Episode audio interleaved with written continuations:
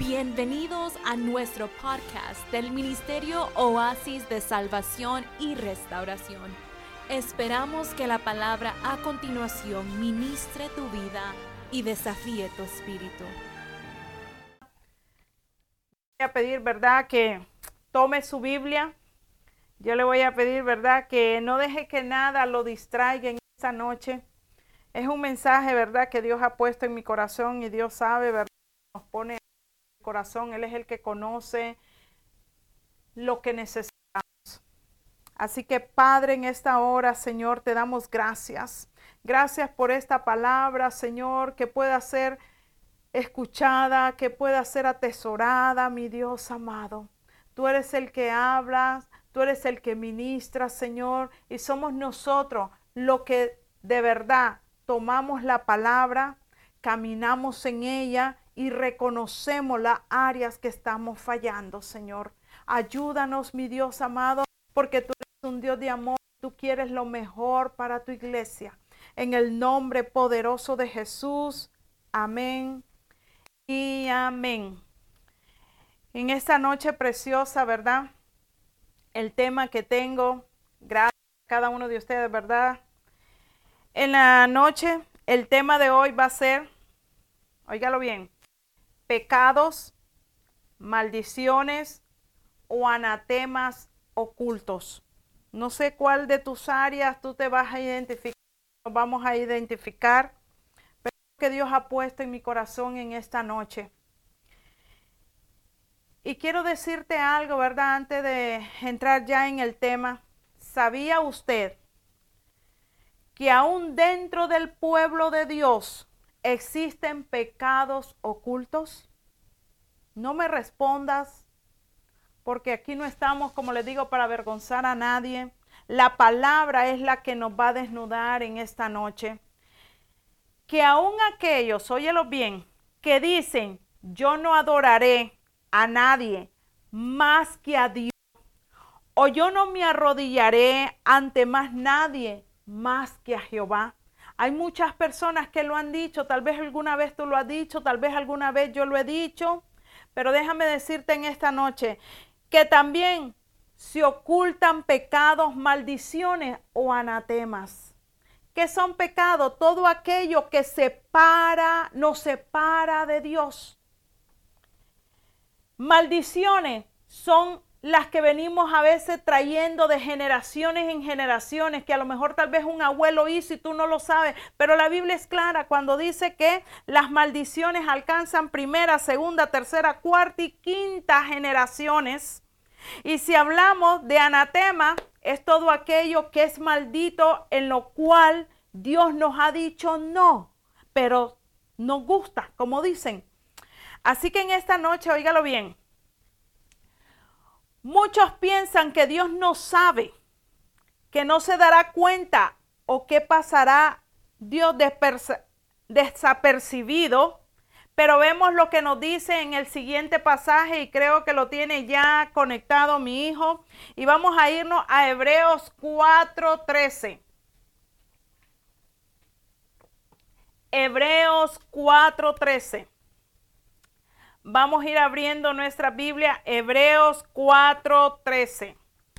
Y dice así, y no hay cosa creada que no sea manifiesta en su presencia. Antes bien, todas las cosas están desnudas y abiertas a los ojos de aquel a quien tenemos que dar cuenta. Yo te pregunto en esta noche, ¿no te da miedo este versículo? Fíjese que dice, óigalo bien, todas, no dice una, dice todas las cosas están desnudas. ¿Qué quiere decir? Que están abiertas o evidentes ante los ojos de aquel a quien un día usted y yo vamos o tenemos que dar cuenta. Cuando escondemos pecados, óigalo bien, y no los atacamos, podemos caer en el peligro de pensar todo va a estar bien, todo estará bien, no me preocuparé. Escondemos pecados, óigalo bien, o anatemas, y no los abandonamos, porque la cosa es que a veces cometemos el pecado y se abandonan, pero hay otros que no abandonamos los pecados.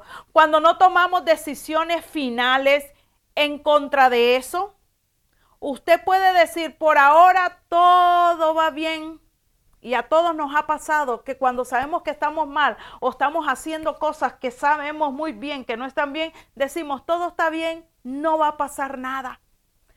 Pero permítame decirte algo, que la caída es eminente. El principio está, óigalo bien, el precipicio está a la puerta. Cada palabra que se predica, cada palabra que usted escucha, ya no hay excusa. No diga el día de mañana, no se me dijo, no se me advirtió. Aquí ha habido palabra que hemos pasado. Usted ha escuchado palabra que si ya usted no abre su corazón y no abre su oído, ya es consecuencia suya. Y no diga, no se me dijo. Porque eso sí, Dios es tan, tan que está pendiente a su pueblo. Vamos a irnos a leer Josué capítulo 7 del 1 al 13. ¿Y por qué tan largo? Oiga bien, porque mi tema casi está basado en este capítulo. Así que póngale atención y está puesto en la página, está puesto, se supone que usted tiene su Biblia y se lo voy a leer. Y dice así, pero los hijos de Israel cometieron una prevaricación en cuanto al anatema, porque Acán, hijo de Carmi, hijo de Sabdi, hijo de Sera, de la tribu de Judá, tomó del anatema y la ira de Jehová se encendió contra los hijos de Israel. Dios no. Josué envió hombres desde Jericó que estaba junto a Bet, a Ben, hacia el oriente de Betel, y les habló diciendo, subid y reconoced la tierra. Y ellos subieron y reconocieron a Jaí. Y volviendo a Josué le dijeron, no suba todo el pueblo, sino suban como dos mil o tres mil hombres. Y tomarán a Jaí no fatigues a todo el pueblo yendo allí, porque son pocos. Y subieron allá del pueblo como tres mil hombres, los cuales huyeron delante de, de, Jaí, y los de Jaí mataron de ellos a unos treinta y seis hombres, y los siguieron desde la puerta hasta Sebarín, y los derrotaron en la bajada por lo cual el corazón del pueblo desfalleció y vino a ser como agua. Entonces Josué rompió sus vestidos y se postró en tierra sobre su rostro delante del arca de Jehová. Hasta caer la tarde, él y los ancianos de Israel, y echaron polvo sobre sus cabezas. Y Josué dijo, Ah, Señor Jehová, ¿por qué hiciste pasar a este pueblo el Jordán para entregarnos en las manos de los amorreos para que nos destruyan? Ojalá nos hubieras quedado al otro lado del Jordán.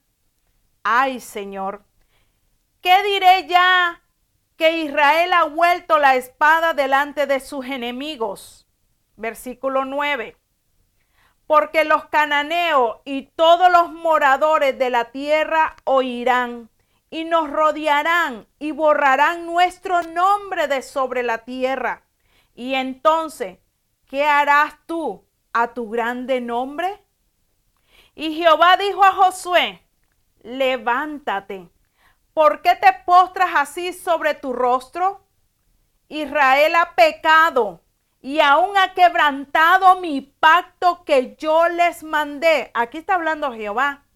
Y también ha tomado del anatema y hasta ha hurtado, ha mentido y aún lo han guardado entre sus enseres.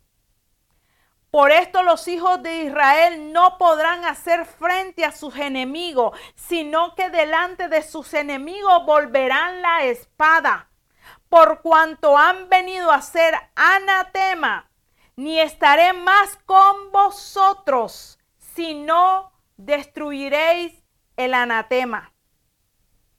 De en medio de vosotros, levántate, santifica al pueblo y di, santificaos para mañana, porque Jehová, el Dios de Israel, dice así, anatema hay en medio de ti, Israel. No podrás hacer frente a tus enemigos hasta que hayas quitado el anatema de en medio de vosotros. Óigalo bien. Pon tu nombre si quieres en vez de Israel. Y te dice así, Jehová el Dios de Israel dice así, anatema hay en medio de ti, Marisol. No podrás hacer frente a tus enemigos hasta que hayas quitado el anatema de en medio de vosotros. Óigalo bien. Así que prestemos atención la orden para conquistar Canaán, óigalo bien, estaba confirmada en Josué capítulo 6. Te invito a que lo leas después que terminemos. Israel logrará, oiga bien, logra conquistar el fuerte pueblo de Jericó, donde por el poder de Jehová se derrumbaron las murallas. En el transcurso de la conquista de Canaán, Israel vio a un pueblo bastante pequeño, dice, el pueblo de Jaí, donde se cree que la población llegaba tal vez a unos mil habitantes aproximadamente. Por eso subieron finalmente tres mil hombres de Israel, ya que en número eran superiores. Pero para sorpresa de ellos, que esto es lo más bonito, pero para sorpresa de ellos, perdieron la batalla, donde supuestamente tenían que ganarla porque eran, eran menos ellos. Dice que perdieron la batalla y murieron del pueblo de Israel 36 hombres, por lo cual tuvieron que huir. El corazón del pueblo dice que ¿qué le pasó? Desfalleció. Su valentía se desvaneció. Josué no lo podía creer, imagínense, líder del que él pensaba que iban a ganar. Ni el mismo líder podía creer lo que estaba aconteciendo. No había manera de que Israel perdiera esa batalla. Y por eso rasgó, sus vestidos y se queja delante de Dios. Pero veamos qué le dice, que es lo más bonito. Y nos vamos a ir al versículo 10 que dice, Jehová en el versículo 10 le dice, y Jehová dijo a Josué, levántate, ¿por qué te postras así sobre tu rostro? En su humanidad, óigalo bien, Josué no podía asimilar lo que había ocurrido. Imagínense quién iba a esperar. Al punto de repetir las palabras que los israelitas pronunciaron muchas veces en el desierto. Cuando estaban atemorizados, por lo que estaban viviendo, Josué no podía comprender los cambios que Dios estaba permitiendo, porque el que permite, cuando Él abre, no hay quien cierre, y quien cierra, no hay quien abra. Eso es así. Óigalo bien. Pero él sabía que Dios es soberano y esperó que Dios escuchase su oración. Como muchas veces nosotros esperamos, Señor, escucha mi oración. Sin embargo, la derrota no era porque así Dios lo quiso, iglesia. Hay cosas que a veces no las logramos y no es porque Dios no quiera, es porque somos nosotros los paramos la bendición de Dios. En el versículo 11, Jehová revela la raíz del problema que tenían. Israel, ¿qué le dijo? Israel, has pecado. Hoy te puede decir el Señor, Marisol, has pecado. Si estudiamos la Biblia desde Génesis hasta Apocalipsis, usted va a notar que siempre los que desencadenan derrotas y que la presencia de Dios se aparta de su pueblo es cuando había pecado.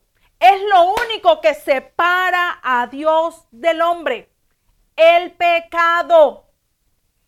Sea cual sea la razón, como lo hicieron, los juicios que Dios enviaba tan brusca y fuertemente eran por el pecado. Si usted ha leído Biblia, yo espero que usted por lo menos haya leído la Biblia entera, desde Génesis a Apocalipsis, y usted va a ver que en el transcurso de todos los juicios de Dios, los enojos de Dios, era por el pecado. El creyente tiende a preocuparse cuando existen muchos pecados, y así somos, cuando hay muchos pecados en, en nuestra vida. Pero lo que muchos ignoramos es que un solo pecado es suficiente para que Dios se aparte de nuestra vida. Solamente uno. Ay, no, pastora, yo creí que eran varios. Solamente un pecado hace que Dios se aparte de nuestra vida. Jehová le dijo firmemente a Josué, Israel ha pecado, algo que él no sabía, ni el propio líder sabía, algo que no podía controlar, porque Acán no solo había pecado, sino que estaba ocultándolo. Y eso es lo que a veces nos pasa, pecamos y ocultamos las cosas. Josué, óigalo bien, no es Dios. El pastor no es Dios. Los líderes de la iglesia no somos dioses. Por eso la culpa no era de Josué en este caso. A pesar que él confiaba en los hombres que tenía de su ejército, él los veía como hombres de Dios. Hoy te digo en esta noche, Jehová en algunas batallas le permitía a los israelitas traer parte del botín, pero en otras, como en el caso de Jericó, de esta historia, fue tan claro nuestro Dios que indicó que la ciudad sería anatema. O sea, estaba maldita la ciudad. Todo, dice, debía de ser destruido. Es que la orden ya la había dado el Señor. Cuando el Señor te dice no, es no. Cuando el Señor dice eso no va, eso no va. Y dice que la ciudad estaba ya anatema. Todo debía de ser destruido porque vendrían consecuencia y desgracia si, desobedecían la voz de Dios, ya Dios lo había advertido. Pero siempre hay uno por allá que dice, déjame ver. Espero que usted no sea ese el que diga, déjame ver. Vamos a irnos a Josué 6, 17 y 18. Josué 6, 17 y 18. Y dice así, y será la ciudad anatema a Jehová con todas las cosas que están en ella. Solamente Ra, la ramera, vivirá con todos los que estén en casa con ella, por cuanto escondió a los mensajeros que enviamos. Versículo 18 dice, pero vosotros guardaos del anatema, ni toquéis ni toméis alguna cosa del anatema. Oye bien lo que está diciendo Jehová. No sea que hagáis anatema en el campamento de Israel y lo turbéis. ¿Cuántas veces Dios nos ha dicho cosas? No las hagamos. Ah, pero allá vamos a tener más misericordia y más amor que Dios. Vamos a probar. Dice que solamente autorizó posición de la plata, esa fue la orden de Dios, la posición de la plata, el oro, utensilios de bronce y de hierro, para que fuesen consagrados a Jehová. ¿Y dónde dice eso? Vamos a irnos a Josué 6:19. Josué 6:19. Dice así, hay unos versículos que se los di a mi hijo, pero otros no. Josué 6:19, porque necesito que usted aprenda a sacar su Biblia también. No se acostumbre a, estar solo leyéndolo ahí y no saca su Biblia. Porque es importante que subrayemos. Es importante que usted la palabra de verdad no solamente, ahí la leo y ya está. No, no, no, iglesia. Por eso es que en mi caso, yo no soy de darle todos los versículos a mi hijo porque digo, usted lo tiene que buscar. Usted se tiene que interesar por leer la palabra. Josué 6:19 dice, mas toda la plata y el oro y los utensilios de bronce y de hierro sean consagrados a Jehová y entren en el tesoro de Jehová. Esa fue la orden que Dios dio.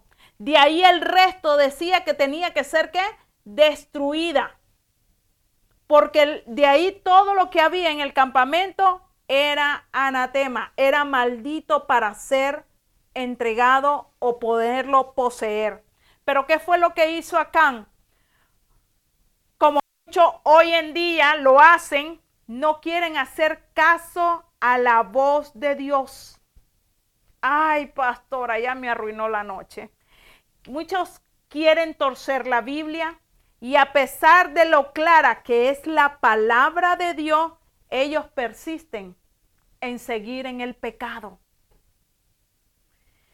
Si Dios dijo que algo no podía usar, sea cual sea la intención, oígalo bien, que tenía Can, no se podía usar. Así de sencillo. Pero muchas veces nosotros estamos, Why? ¿Y por qué? Y seguimos, ya Dios nos... Y seguimos insistiendo, iglesia. Él vio y codició. ¿Qué fue lo que codició Acán? Dice que vio como Eva. Vio un manto babilónico de, de 200 ciclos de plata y un lingote de oro. O sea, no era no era cualquier cosa tampoco, que Acán le había puesto el ojito, pero sabiendo que era correcto, de igual forma, ¿qué fue lo que hizo? Lo ocultó debajo de la tienda. Es que eso es lo bonito, espérense que todavía no he desarrollado. Dice que lo deseó, lo escondió y lo metió debajo de su tienda. La codicia está acabando hoy en día con este mundo. Ya no se puede sostener la corrupción. Está destruyendo a países, está destruyendo a hombres, está destruyendo naciones. Viven ocultando pecado, pero para ignorancia de muchos, a Dios nada se le escapa mi Dios no es tuerto. Muchas veces decimos, ay, es que Dios no ve. Por favor. Veamos completo el versículo 11. Y dice así, Israel ha pecado y aún han quebrantado mi pacto. Recuerda, cuando tú pecas, quebrantas que hemos hecho de decirle al Señor, sí Señor, que yo les mandé y también han tomado del anatema y hasta han hurtado, han mentido en un solo cosa, mira todo lo que se llevaron y aún lo han guardado entre sus enseres. Jehová dio detalle de lo que hizo Acán, o sea, fue tan detallista Dios porque al llegar al punto, oígalo bien, de mentir, quizás alguien le preguntó si, si con algo se había quedado, pero en vez de corregir, prefirió negarlo y ocultarlo. ¿Cuántas veces nos ha pasado que preguntamos, ¿estás mal? No, yo estoy bien. ¿Qué vas? Y somos tan expertos y ahí nos vamos todos que decimos no, actuamos igual que acá. Lo que muchos no saben de los pecados ocultos, iglesia, es una bomba de tiempo y en cualquier momento va a explotar tarde o temprano. La única forma, iglesia, de evitar que explote es desactivar la bomba inmediatamente. El pecado es oculto para todos. Óyelo bien. Tú podrás ocultar todo lo que te den gana. El pecado es oculto para todos. Menos para Dios y los chamucos. Así le digo a la gente, ¿cómo nos escondemos? Nos escondemos de mamá, de papá, del esposo, del amigo, del julano, del jefe. Pero qué triste. De Dios, ¿quién te esconde? Y de los demonios, ¿quién? Porque los demonios te traen el paquete, pero después te están atormentando y te están acusando. Y eso sí que es peor, vivir una vida de tormento. Así que déjame decirte que el único que la puede desactivar eres tú y soy yo. El pecado es oculto para todo, menos para Dios, iglesia. Nadie sabe todas las cosas de los demás, pero a Jehová nadie lo engaña, iglesia. Cuando hay pecados ocultos, no hay más avance, no hay más crecimiento y la derrota está garantizada, iglesia. Dios está sobre todo, pero Él no está en todo. Dios está donde se está haciendo la voluntad de Él. Hoy yo te pregunto, ¿tú vives una vida falsa? Es lamentable decirlo, pero hoy en día muchos cantamos, muchos levantamos las manos, muchos ofrendamos y diezmamos.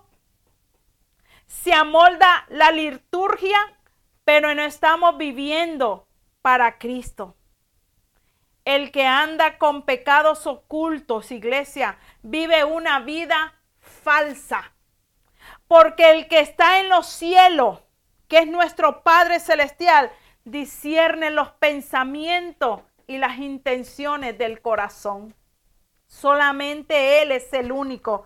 Podrán de labios honrar a Dios, pero su corazón, dice un versículo, está lejos cuántos adoran, cuántos cantan, cuántos predican bonito, pero el corazón está lejos, lejos y muy lejos. La adoración es el deseo de estar con Dios. Usted sabe, aquel que le gusta adorar y lo adora, es porque él quiere esa persona estar con Dios. Cuando usted no adora, que está viendo avioncito, está viendo quién entró, quién salió, ese es un deseo de que usted no tiene deseo de estar con el Señor. Pero la adoración es una clave, es una señal de amar a nuestro Padre Celestial. Es señal de santidad. Dios no está contigo, sino en tu contra. ¿Está molesto contigo? ¿Está enojado? No te engañes a ti mismo, iglesia porque podemos estar viviendo lo que le pasó a Acán. Podrás decir que Él te guarda, que Él te ha librado de muchos, pero de muchas cosas, pero su favor y su cuidado ya no te acompañan.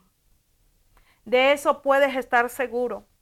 Muchas veces, a veces hay gente que me ha dicho, ay, pero Julano, que usted lo viera como anda. Déjame decirte, que ya muchas veces ya Dios ni está en la persona. Lo que obra es el don porque el don proviene de Dios. Y mucha gente cree que están haciendo la voluntad de Dios y que están sirviendo a Dios, pero su corazón está lejos. Y a Dios nadie lo engaña. Cuando nosotros tenemos pecados ocultos, cuando nosotros tenemos anatemas, déjame decirte que afecta también a otros. El problema es que no te afecta solo a ti. Afecta a tu esposa, a los hijos. No encerriarse, oigámoslo bien, con el Señor daña el Evangelio, dañas a otros.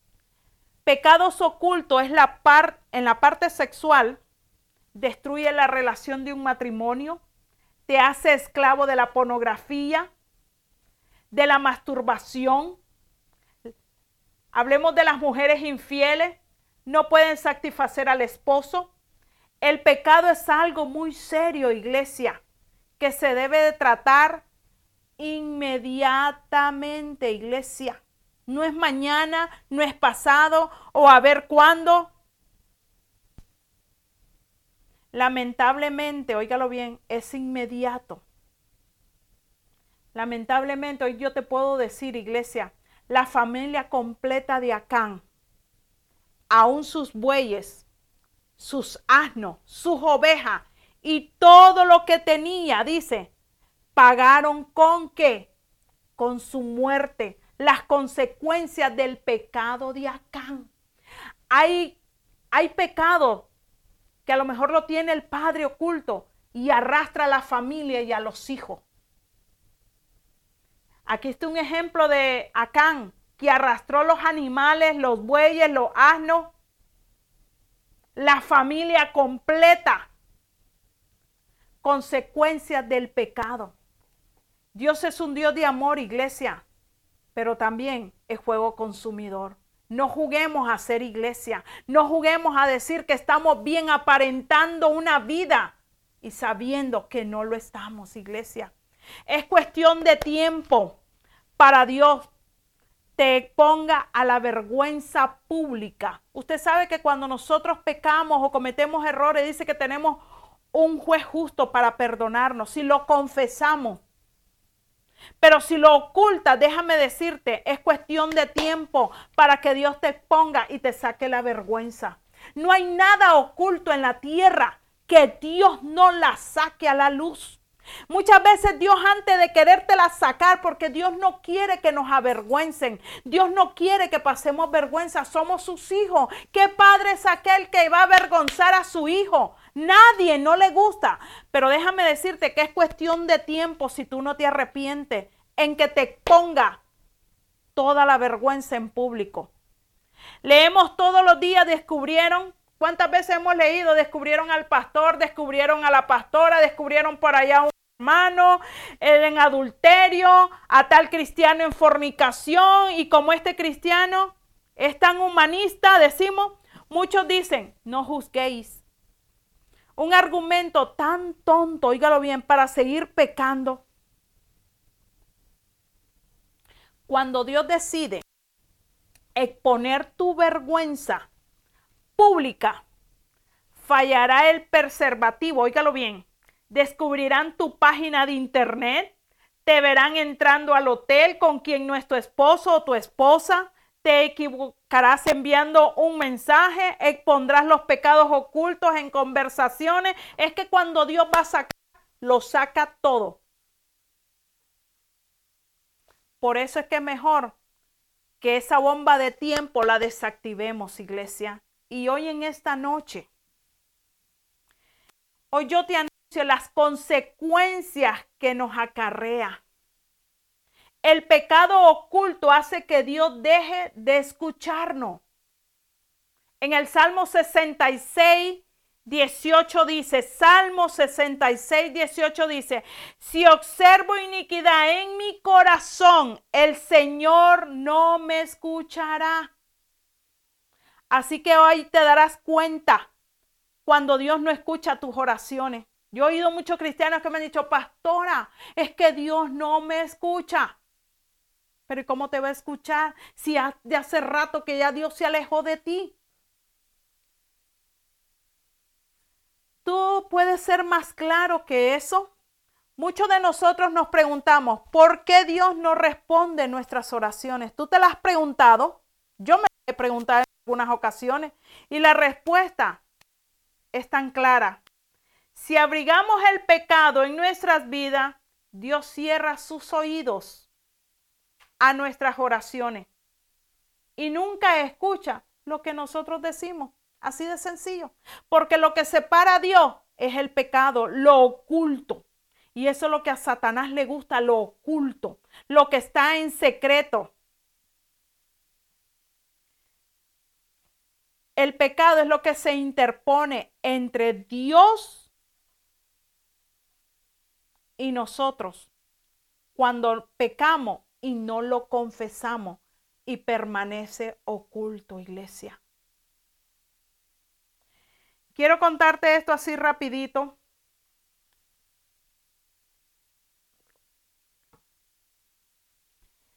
Eh, recuerdo, ¿verdad? Una vez que vino una mujer, una madre, y me dijo, quiero que oremos por mi hija mayor que está atrapada en las drogas y el alcohol. Óigalo bien.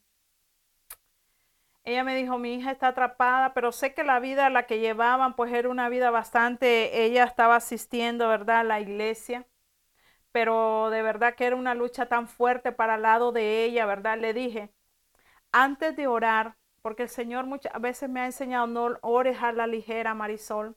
No es orar, toda gente va a venir donde ti, oremos, oremos, ora por mí, pero no seas muy adelantada, espera primero, óigalo bien.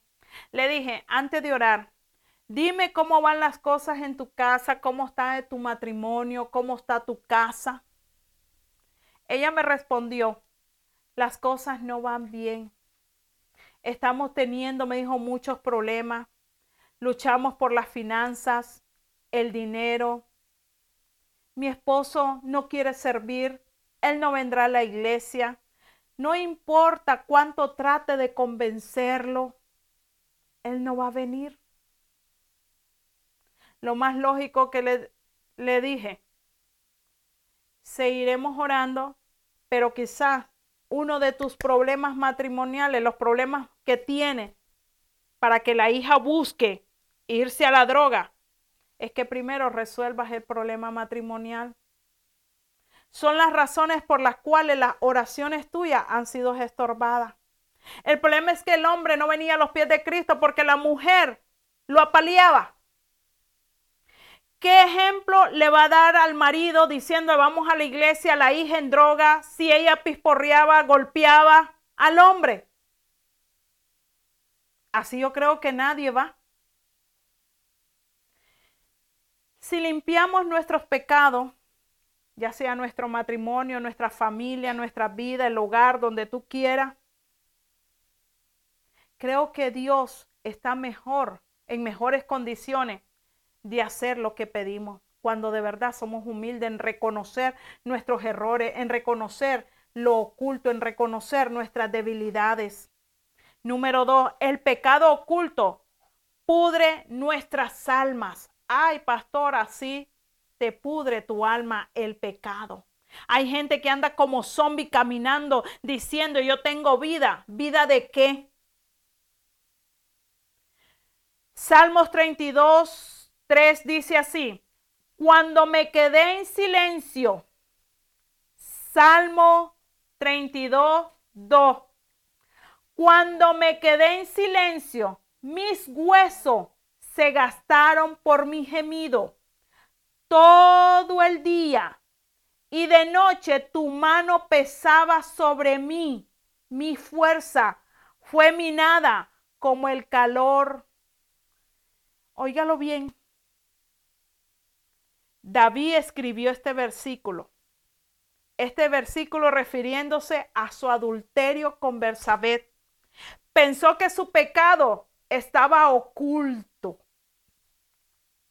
Y lo mantuvo oculto hasta que llegó el profeta Natán señalando a David con el dedo y le dijo, tú eres el hombre. Óigalo bien. La historia salió y David pagó las consecuencias. Su próximo hijo, mira las consecuencias que le trajo su próximo hijo estaba condenado a morir y su familia se vio minada en violaciones, mentiras y rebeliones. y tú dices que no alcanza primera, segunda, tercera y cuarta generación, pues sí, hija, lo que hacemos percute en nuestros hijos, en nuestras generaciones. Hoy te digo algo, me ha tocado como pastora, tal vez como ministra consejera, he tratado con hombres y mujeres en adulterios, cuyas extrañas se inflaman mientras luchan por mantener oculto su pecado o confesarlo. Es triste oír tantas parejas, matrimonios que han sido infieles. Tratar con hombres infieles, mujeres infieles. Número tres, el pecado oculto siempre infligirá dolor a quienes nos rodean. Mucho cuidado, iglesia. No es posible tener el mismo comportamiento externo durante o después de una aventura que el que teníamos antes de caer en pecado. La gente siempre sentirá que algo anda mal en alguna parte de tu vida. No vas a tener paz. El pecado no trae paz, iglesia. La historia de Acante demuestra la tragedia de pecado oculto. En Josué 6, y te invito a que leas hoy antes de acostarte, lea Josué, Josué el capítulo 6 entero. Ahí te describe, ya lo vimos, la toma de Jericó por los israelitas. Dios le dijo a Israel de todos los artículos y personas de Jericó que debían de ser destruidos. Pero Acán fue codicioso y tomó lo que a él le plació. Y aún así, óigalo bien, lo tuvo escondido. Qué triste iglesia, que Dios a veces tenga que mandar y sacarnos, como dicen los pañales al sol. Mire qué triste, poco después Dios envió a varios soldados de Israel, israelita, para conquistar la ciudad de Ahí. Los soldados dijeron a Josué, no es necesario enviar muchos soldados, debemos conquistarla fácilmente. Sin embargo, perdieron miserablemente por el pecado oculto. Fíjese, morir 36 personas asesinadas por el pecado de una persona, por esconderlo, trae consecuencias el pecado, iglesia. Dios le dijo a Josué que la derrota no tenía nada que ver con problemas militares. Óigalo bien, no eran problemas militares porque él podía ganar la batalla. La derrota tuvo mucho que ver con la lo oculto. Acán de que robó las riquezas babilónicas, el robar, el desear, el ocultar, Qué cosa, ¿verdad? En aquellos tiempos el sistema por el cual se sacaba suerte era sacar la suerte y pronto se descubrió quién fue el culpable. Sacaron suerte entre todos ellos para ver quién era el culpable porque aún la carencia que ni siquiera se atrevió a confesarlo, sino que tuvieron que sacar, dice, a la suerte y descubrieron quién era el culpable, que era Acán. ¿Y qué creen que le pasó?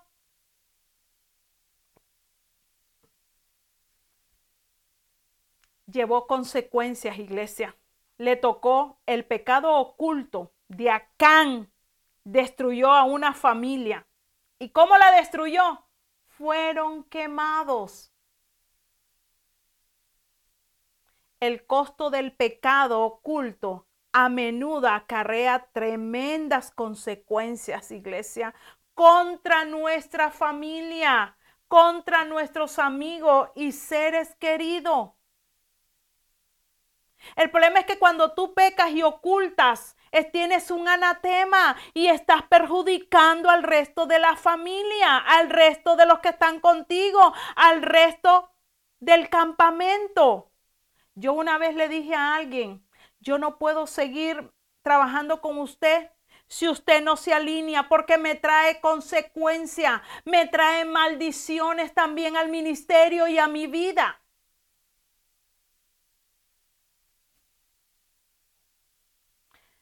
Déjame decirte,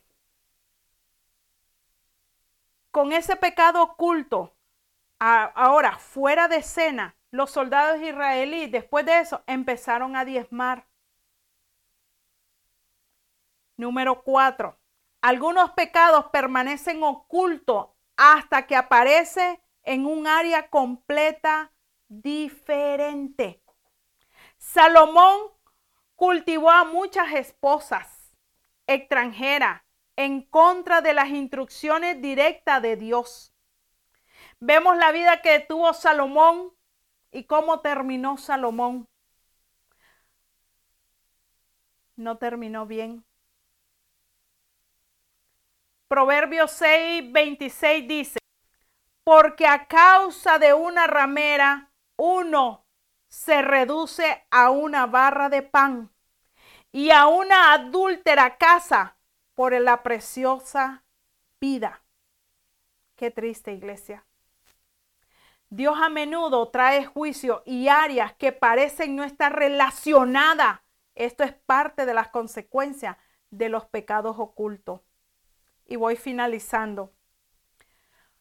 El pecado cosecha lo que siembras. Las tres leyes de siembra y cosecha de una idea del, dramático trauma de aferrarse a los pecados no confesados. Ya te voy a decir.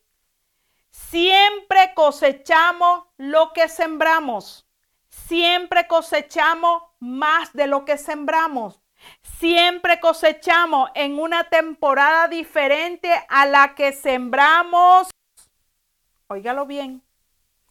Planta un grano de trigo y pronto podrás contar 30 gramos de ese mismo núcleo. Siempre cosechamos lo que sembramos. Siembra una aventura, óigalo bien, siembra una aventura de infidelidad y cosecharás un divorcio. Cosecharás una esposa molesta. Una historia verídica, óigalo bien. Y esto te lo quiero contar y con esto finalizo. Y esto es algo real. Un pastor le dijo a otro pastor, no voy a mencionar nombres, uno de nuestros pastores ocultó su pecado durante bastante tiempo. Finalmente, de repente, me quedó claro que estaba teniendo una aventura con una amante. Llegaba tarde a la casa, salía de la iglesia a la hora, horas extrañas. Parecía estar luchando con su esposa y estaba viviendo una vida espiritual obviamente errónea. Un domingo por la noche, después de la iglesia, le pedí que saliera conmigo. Esta cometiendo adulterio? Le preguntó el pastor. Estaba aturdido el pastor, el, el, que estaba pecando. Él pensó que su pecado estaba bien cubierto. Qué tonto, ¿verdad? La cosecha llegó a la mañana siguiente, cuando se reunió conmigo, o sea, se reunió con el pastor, no conmigo, estoy narrando la historia, se reunió conmigo para decir la mejor manera de manejar la situación. O sea, él no tuvo la sagaz de decirlo, tuvieron otro que venirlo a, a confrontar. De repente la puerta de mi oficina, dice el pastor, se abrió de golpe. ¿Estás cometiendo adulterio? No, dijo el pastor, el que estaba cometiendo. Vino el corte de la cosecha ella comenzó a sacar libros de los estantes de, la biblioteca y se los arrojó a él, la esposa. Nunca olvidaré verlo tratando de esconderse detrás del sofá, el pastor, porque la esposa entró, se enteró de que estaba adulterio y comenzó a tirarle todos los libros que tenían en el librero. El pastor escondiéndose detrás de los sillones que la mujer le estaba tirando los libros. Óigalo bien. Finalmente, la esposa le gritó y le dijo, y salió afuera de la oficina. Esta vez la puerta se cerró de golpe cuando ella se fue. Por cierto, dice el pastor, mientras su pecado aún estaba oculto, el pastor llevó a la otra mujer a los pies de Cristo y luego tuvo el descaro de bautizarla. Siempre cosechamos más de lo que sembramos. Planta un grano de trigo y pronto podrás contar 30 granos de ese núcleo original. Todo lo que tú siembras lo vas a cosechar, lo vas a recibir. Muchas veces decimos, no, no, no, no nadie se va a dar cuenta. Todo lo voy a saber manejar. Te narro otra historia. Un cierto líder de joven, joven líder, él era adorador. Él estaba robando dinero de la iglesia, de la caja fuerte de la oficina, de la iglesia. Después que todos se habían ido a casa, el domingo uno de ellos se enteró y diseñó lo que pensó que era un esquema infalible y se salió con la suya durante bastante tiempo el tipo. O sea, él robaba, la gente se iba y él sacaba bien el dinero. Pero uno de ellos sospechó y dijo, vamos a encararlo. Nuestro líder de adoración era el culpable y le pusieron una trampa porque estaba haciendo falta dinero encontraron ellos donde esconderse los otros que lo querían confrontar a él. En la oficina y esperaron que entrara el líder. Cuando entran las ofrendas que él las va a guardar, él cogió la parte que tenía que coger de dinero. Y en ese momento, cuando vieron que él se dio las bolsas, salieron los otros que estaban escondidos. Lo atraparon, como dice, con las manos en las manos. Sembró una temporada y cogió otra diferente, cogiéndose el dinero que no era de él. ¿Y qué cogió? En que lo descubrieran. Esa fue su cosecha. Qué triste. Y, y ser avergonzado. Así que hoy en esta noche yo te dejo con esto. Ya sea que el pecado permanezca o no, el pecador debe establecerse con Dios, sincerarse con Dios. Es tiempo, iglesia, de que nos sinceremos con Dios. Es tiempo, óigalo bien, que nos libremos de todos los pecados ocultos. Salmo 23, Salmo 32, 3 dice, mientras callé, se envejecieron mis huesos y mi gemir todo el día. Cuando hay pecados ocultos, los huesos envejecen. Mateo 6:6 6 dice, mas tú cuando ore entre tu aposento y cerrada la puerta, ora a tu Padre en secreto y tu Padre que ve los secretos te recompensará en público, iglesia. No, cómo pesa y cómo duele de verdad el pecado. Ah, usted lo ha cargado. El pecado pesa. El pecado no te trae paz. El pecado te envejece. El pecado te hace vivir atormentado. Así que iglesia, volvamos al lugar secreto. El Señor hace mucho énfasis en el cristianismo visible, en solo hacer cumplir nuestras responsabilidades. Óigalo bien, iglesia. Este es tiempo que tú vuelvas a ese lugar secreto. ¿Cuál es el lugar secreto? Donde te metas en la intimidad con Dios y reconozcamos nuestra falla, que reconozcamos los errores y nos apartemos. El problema es que sabemos los errores, no los confesamos y no nos apartamos. Iglesia, es tiempo de confesarlo, apartarnos y vivir una vida recta, iglesia.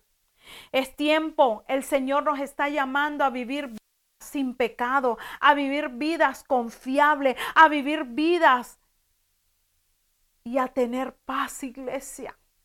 Yo hoy te dejo con esta palabra. No esperes que Dios te atrape. No esperes, óigalo bien, que Dios te avergüence. Esperes que Dios te saque las cosas a la luz. No esperes que te sigan atormentando. Dios quiere darte la paz. Sabes que el diablo vino a matar, a robar y a destruir. Iglesia, piensa que las consecuencias no solo son para ti. Las consecuencias también son para tu familia, para tus hijos. A veces vemos desórdenes, a veces vemos cosas que decimos, Señor, ¿qué pasa? Pero es que tenemos cosas ocultas, iglesia. Dios no es tuerto, iglesia. Hay cosas que a lo mejor el líder no daremos cuenta, ni los pastores somos dioses para estarnos dando cuenta de todo lo que, de lo que usted esté haciendo. Usted va a entregarle cuentas a Dios, yo voy a entregarle cuentas a mi Dios y simplemente somos vasos, instrumentos para su gloria, para traer un mensaje, el que Dios quiere que depositemos en cada uno de ustedes. Usted está que se arrepienta, en usted está y hoy pongo demanda en esta palabra. Que el día de mañana no diga, Señor, yo me perdí. Señor, yo tuve oculto, pero nadie me habló. Hoy esta palabra, hay una demanda en tu vida. Si tú quieres seguir tu vida en pecado, allá tú. Si tú quieres vivir tu vida ocultándola, allá tú. Pero déjame decirte, no le traigas consecuencias a tu familia. No le traigas consecuencias a la congregación. Si es tu pecado, arréglate tú. Alíñate tú, pero no perjudiquemos a los demás, iglesia. El ejemplo está acá. Después no digamos porque un hijo está perdido, porque un hijo se me fue, porque un hijo no me hace caso, porque un hijo porque un hijo se masturba, porque un hijo fornica, porque un hijo. Preguntémonos, iglesia. Lo importante es que tenemos un Dios que Él nos perdona. Tenemos un Dios que si simplemente venimos humillados delante de Él, Él es fiel y justo para perdonar. Dios es un Dios de segunda oportunidad, iglesia. Dios nos perdona. Qué tan bello es el Señor de verdad de ver que sus hijos pecamos y que simplemente reconocemos y le pedimos perdón de corazón. No es que digo perdón y lo sigo haciendo, porque eso no es perdón, eso es remordimiento. Tú sabes lo que es el perdón cuando tú reconoces que has fallado y que has fallado y has ofendido y has lastimado al supremo Dios, aquel que ha dado todo por ti. El que envió a su Hijo a morir en la cruz del Calvario para que tú y yo tengamos, óigalo bien, una entrada en los cielos, que podamos caminar en esas calles de oro y que no tengamos más un infierno, iglesia. Hoy yo te voy a pedir en esta noche, ¿verdad? Que cerremos nuestros ojitos. Y si Arlina nos tiene una alabanza, ahí donde usted está, póngase a cuenta con el Señor. Ahí donde usted está, medite. Ahí donde usted está, escudriñese. Ahí donde usted está en esta noche, ahí donde usted está, nadie quiere saber tus pecados. Ya Dios lo sabe, Satanás lo sabe, tú mismo lo sabes. Dejemos, confesémoslo y digamos, Señor, perdónanos. Reconozco que te he fallado, Señor. Reconozco que he sido mentirosa. Reconozco Señor, que me a lo mejor me traje algo de la oficina. Reconozco, Señor, que he hablado mentira. Reconozco que vivo una vida de apariencia delante de la congregación. Soy una cosa. Perdón. Y detrás soy otra cosa. Hoy te pido perdón, Señor. Tú eres el único escudriñas mi corazón, Señor. Tú eres el único que conoces mi corazón, Señor. Nadie más que tú lo conoces, Señor. Hoy venimos delante de ti, Señor, pidiéndote perdón. Límpianos, Señor amado. Queremos vivir rectamente, Señor. Hemos escuchado tu palabra y no queremos traer consecuencias a segundas ni terceras personas por culpa de nuestros pecados ocultos, Señor. Hoy te pedimos perdón, Señor, que podamos alinear, Señor, y estar prestos y listos por si tú nos llamas, Señor. Hoy en esta noche, Señor amado, te doy gracias por tu palabra. Gracias, Señor, por cada uno de los que están escuchando, aquellos que van a escuchar, Señor, tu palabra también, Señor. Obra de una manera sobrenatural, Señor. Sé tú soltando todo lo que no es tuyo, Señor. Hoy se despoja el adulterio, hoy se despoja la fornicación, hoy se despoja la mentira, hoy se despoja Señor, si hemos robado, Señor, hoy se despoja, Señor, de querer apariencias, vivir, Señor, diciendo mentiras, Señor. Perdónanos, cual sea el pecado, Señor, perdónanos, Señor. Ayúdanos a vivir vida, Señor. Muchas veces, Señor, perdónanos porque creemos que estamos bien contigo, Señor, porque cargamos una Biblia, porque predicamos, porque cantamos, Señor.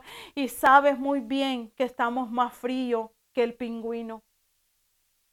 Que creemos aparentar que estamos bien contigo cuando no leemos ni siquiera la Biblia, cuando ni siquiera oramos, Señor, cuando hablamos lo que no debemos, Señor, perdónanos, Señor. Perdónanos, mi Dios. Gracias por tu palabra, Señor, en el nombre poderoso de Jesús. Amén y amén.